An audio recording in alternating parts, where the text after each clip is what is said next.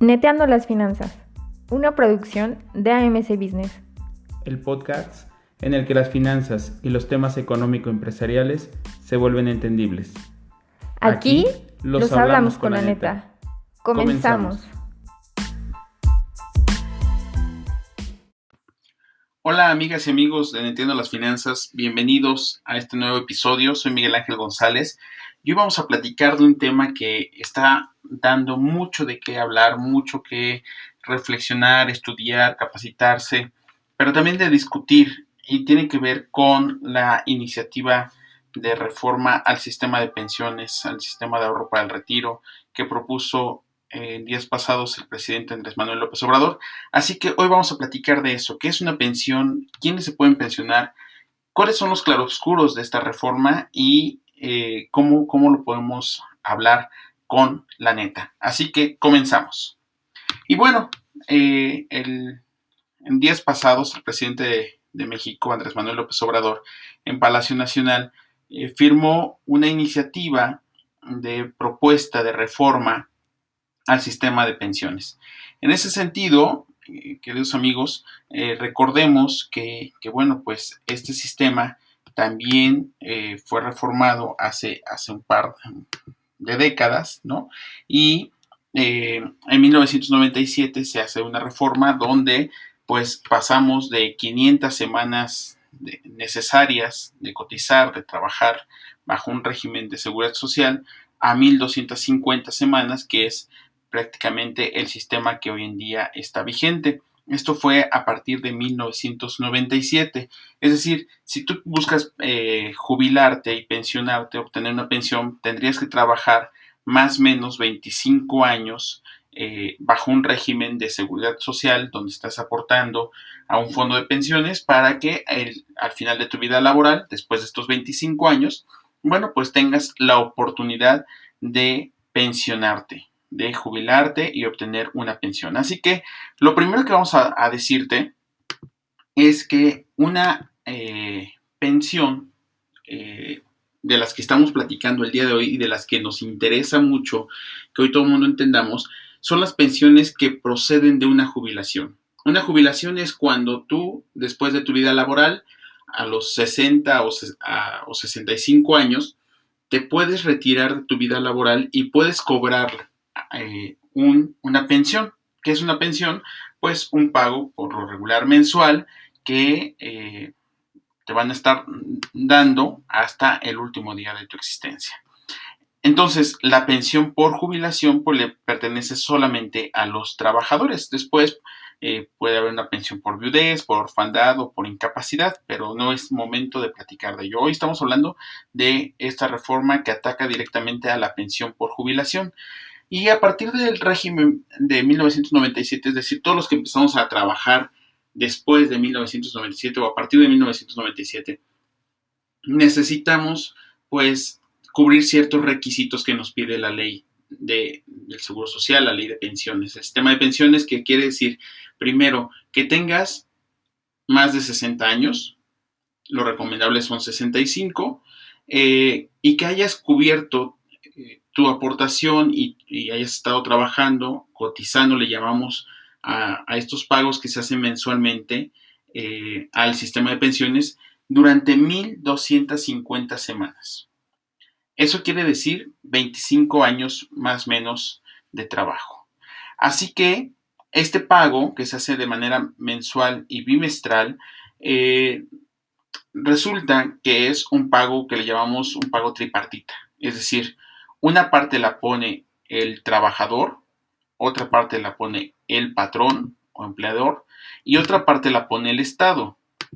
Así que la intención ahora del presidente de México con la iniciativa que, firmó y que se va a discutir hasta septiembre, también no quiere, decir que ya como la firmó el presidente ya es ley, no, eso se va a discutir en la, en el Congreso de, la Unión, en la Cámara de Diputados y Senadores, hasta el próximo periodo, que quiere decir hasta septiembre. Así que todavía eh, puede haber grandes modificaciones o puede ser que ni siquiera pase, ¿no? Entonces, uno de los principales cambios es el número de semanas cotizadas como requisito. Y entonces pasamos de 1250 semanas a 700 semanas. 550 semanas menos de lo que hoy se necesita para poder obtener una pensión. Estas 700 semanas quiere decir más o menos 15 años de trabajo. Es decir, ya no vas a necesitar 25 años, ahora basta con 15 años de trabajo y de cotización para que podamos acceder a una pensión. Y la otra, la otra eh, gran, eh, gran anuncio, el otro gran anuncio de la, de la iniciativa de la reforma es que el patrón ahora tiene que aportar un porcentaje mayor sobre tu salario al sistema de pensiones. Imagínate que el día de hoy un patrón aporta el 5.35% sobre el salario. Es decir, si tú ganas 100 pesos diarios, el patrón todos los días le mete a tu fondo de retiro 5 pesos con 35 centavos. La reforma pide que pase de 5.35 a 13.875%. Es decir, prácticamente 8%, 8.5% más eh, de aportación patronal. Si ganan 100 pesos, hoy aportan 5.35 pesos y con la reforma estarían aportando todos los días 13.87 pesos. Esto obviamente le inyecta mucho más dinero al sistema financiero, al sistema, al sistema de pensiones, ¿verdad? Le, inyecta mucho más dinero y con eso pues espera que la carga de eh, pensionar a más personas eh, pues la absorban los patrones. ahí tenemos un primer, un primer problema. ¿Por qué? Porque entonces eh, los extra, ¿no?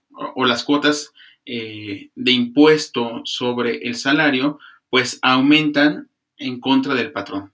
Eso va a repercutir seguramente en salarios menores. Es decir, que al final de cuentas, pues el patrón decida eh, cargarle ese extra al trabajador reduciendo su salario, ¿no? Entonces, eh, más que una iniciativa bonita, una iniciativa en pro, yo lo estoy considerando como una iniciativa con altos riesgos. ¿Por qué? Porque el gobierno, la aportación del gobierno queda exactamente igual y la del trabajador queda exactamente igual también. Entonces, aguas ahí porque eh, pues no, no cambió mucho, mucho las cosas, ¿no? Eh, además, otra, otro de los elementos clave de esta iniciativa y que ha sido muy aplaudido, ahí sí me sumo al aplauso, es que las administradoras de fondo para el retiro, las famosas AFORE, que son estas instituciones que administran el dinero de los trabajadores para una posible jubilación, pues a veces cobran más del 1% de comisión eh, mensual. Y eso significa entonces que estamos pagando eh, comisiones a las AFORES muy, muy por encima de cualquier otro país. Entonces la iniciativa lo que propone es controlar estos cobros abusivos y eh, exigirle a las AFORES que solamente se cobre menos del 1%. Ya en el 2012-13, eh, en la reforma financiera también se les castigó a las AFORES y bueno, pues eh, parece ser que no es suficiente. Sin embargo, ahí vienen los claroscuros, que es lo que vamos a hablar hoy con la neta. La neta es que este, esta iniciativa no es suficiente. Al contrario, yo sigo viendo más eh, más negativos que positivos. ¿Por qué? Le vamos a meter mucho más presión a un sistema que está a punto de quebrar. Es decir, hoy, con menos semanas cotizadas, con menos aportación, te puedes jubilar. No con menos edad, pero sí con menos aportación. No es lo mismo que un trabajador y el patrón y el gobierno aporten durante 25 años que durante 15. Y además, con el aumento en la esperanza de vida en México, pues muchas personas eh, van a cobrar una jubilación de 20 años, por ejemplo, o durante 20 años, con haber aportado solamente 15. Eso, amigas y amigos, cualquier sistema financiero, cualquier plan de negociación o cualquier plan de retiro no lo va a soportar. Otro de los elementos clave también tiene que ver con la reforma está destinada o está caracterizada para beneficiar solamente a aquellos aquellos trabajadores o posibles pensionados que ganen de uno a dos salarios mínimos. ¿Por qué? Porque entre menos gane un trabajador, más aportación tendrá del Estado y, del patrón. Y además, la tasa eh, o el porcentaje eh, que va a recibir, eh, que le llamamos la tasa de reemplazo, va a ser mayor, pero solamente si gana de uno a dos salarios mínimos. Es decir, estamos pensando que la gran mayoría, el gran grueso de los que se puedan pensionar con este beneficio, obtengan una pensión de 3.289 pesos mensuales hasta 4.345 pesos mensuales. Díganme ustedes quién vive hoy con esa cantidad. Imagínense una persona de 65 años con eh, serios problemas eh, de salud, por ejemplo, o sin un patrimonio que tenga que pagar rentas y demás, o que tenga todavía bajo su custodia eh, económica, a lo mejor a los nietos, que gane 4.345 pesos, la verdad es que creo que es demasiado injusto después de haber trabajado durante toda su vida. Entonces, eh, la, tasa, la tasa de reemplazo, que es el porcentaje que pierdes, que pierdes sobre el salario que vienes ganando antes de jubilarte y después de jubilarte, es demasiado alto si ganas más de dos salarios mínimos. Por ejemplo, si tú ganas de un salario a dos salarios mínimos, si ganas un salario, te vas a ir con el 100% de tu salario. Pero si ganas con dos salarios, eh, dos o tres o cuatro o cinco salarios, este porcentaje se va reduciendo porque tu pensión va a estar en función del promedio de los últimos cinco años que hayas cotizado con el salario que hayas tenido.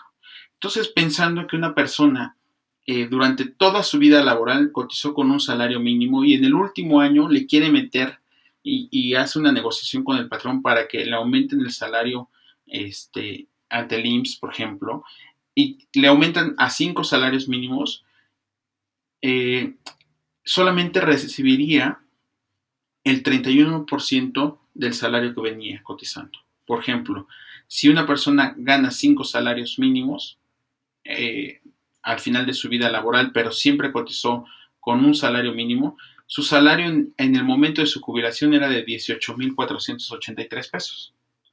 Pero su pensión va a salir más o menos de 5.761. Es decir, perdió el 69% de su salario por el simple hecho de haber querido jubilarse. Eso, amigas y amigos, le llamamos la tasa de reemplazo. Y esto está muy castigado. Entonces, si bien la reforma busca aumentar la tasa de reemplazo, sí, siempre y cuando ganes menos de 5 salarios mínimos y preferentemente un salario mínimo. ¿Eso a qué nos va a brillar? Pues va a brillar precisamente a que los patrones no declaren los salarios formales ni los salarios reales, que busquen mecanismos para que lo que estén pagando no sea objeto de grabarse como contribuciones salariales. Y entonces estamos condenando a que nuestro país tenga no solamente salarios raquíticos, sino también pensiones que no alcanzan ni siquiera para el mínimo indispensable, el mínimo vital. También estamos considerando que pues es una eh, reforma que vuelve a dejar afuera a todos aquellos que no están en un sistema formal de trabajo. Y en México, una gran parte de la población que trabaja hoy no cuenta con esquemas formales de labores.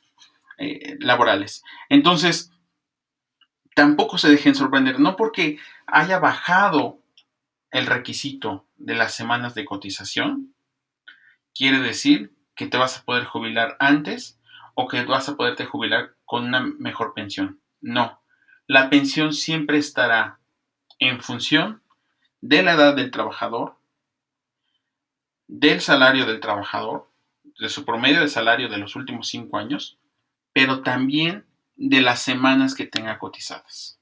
Así que, amigas y amigos, estamos todavía pendientes de que se discuta. Ojalá nuestros legisladores vean esta parte que nosotros estamos pensando y que se pueda hacer una reforma mucho más integral que garantice mejores resultados no solamente para las personas que estamos trabajando, sino también para aquellos que aspiramos a alguna pensión en algún momento. Así que, amigas y amigos, compartamos esta información y ojalá eh, podamos escuchar tus comentarios, tus dudas y que te acerques a nosotros porque aquí nos preparamos para todo. Nos vemos y nos escuchamos en el próximo episodio. Gracias. Neteando las finanzas ha sido presentado por AMC Business. No olvides visitar nuestro contenido en www.amcbusiness.com y escuchar todos nuestros episodios disponibles en Spotify o seguirnos en nuestras redes sociales.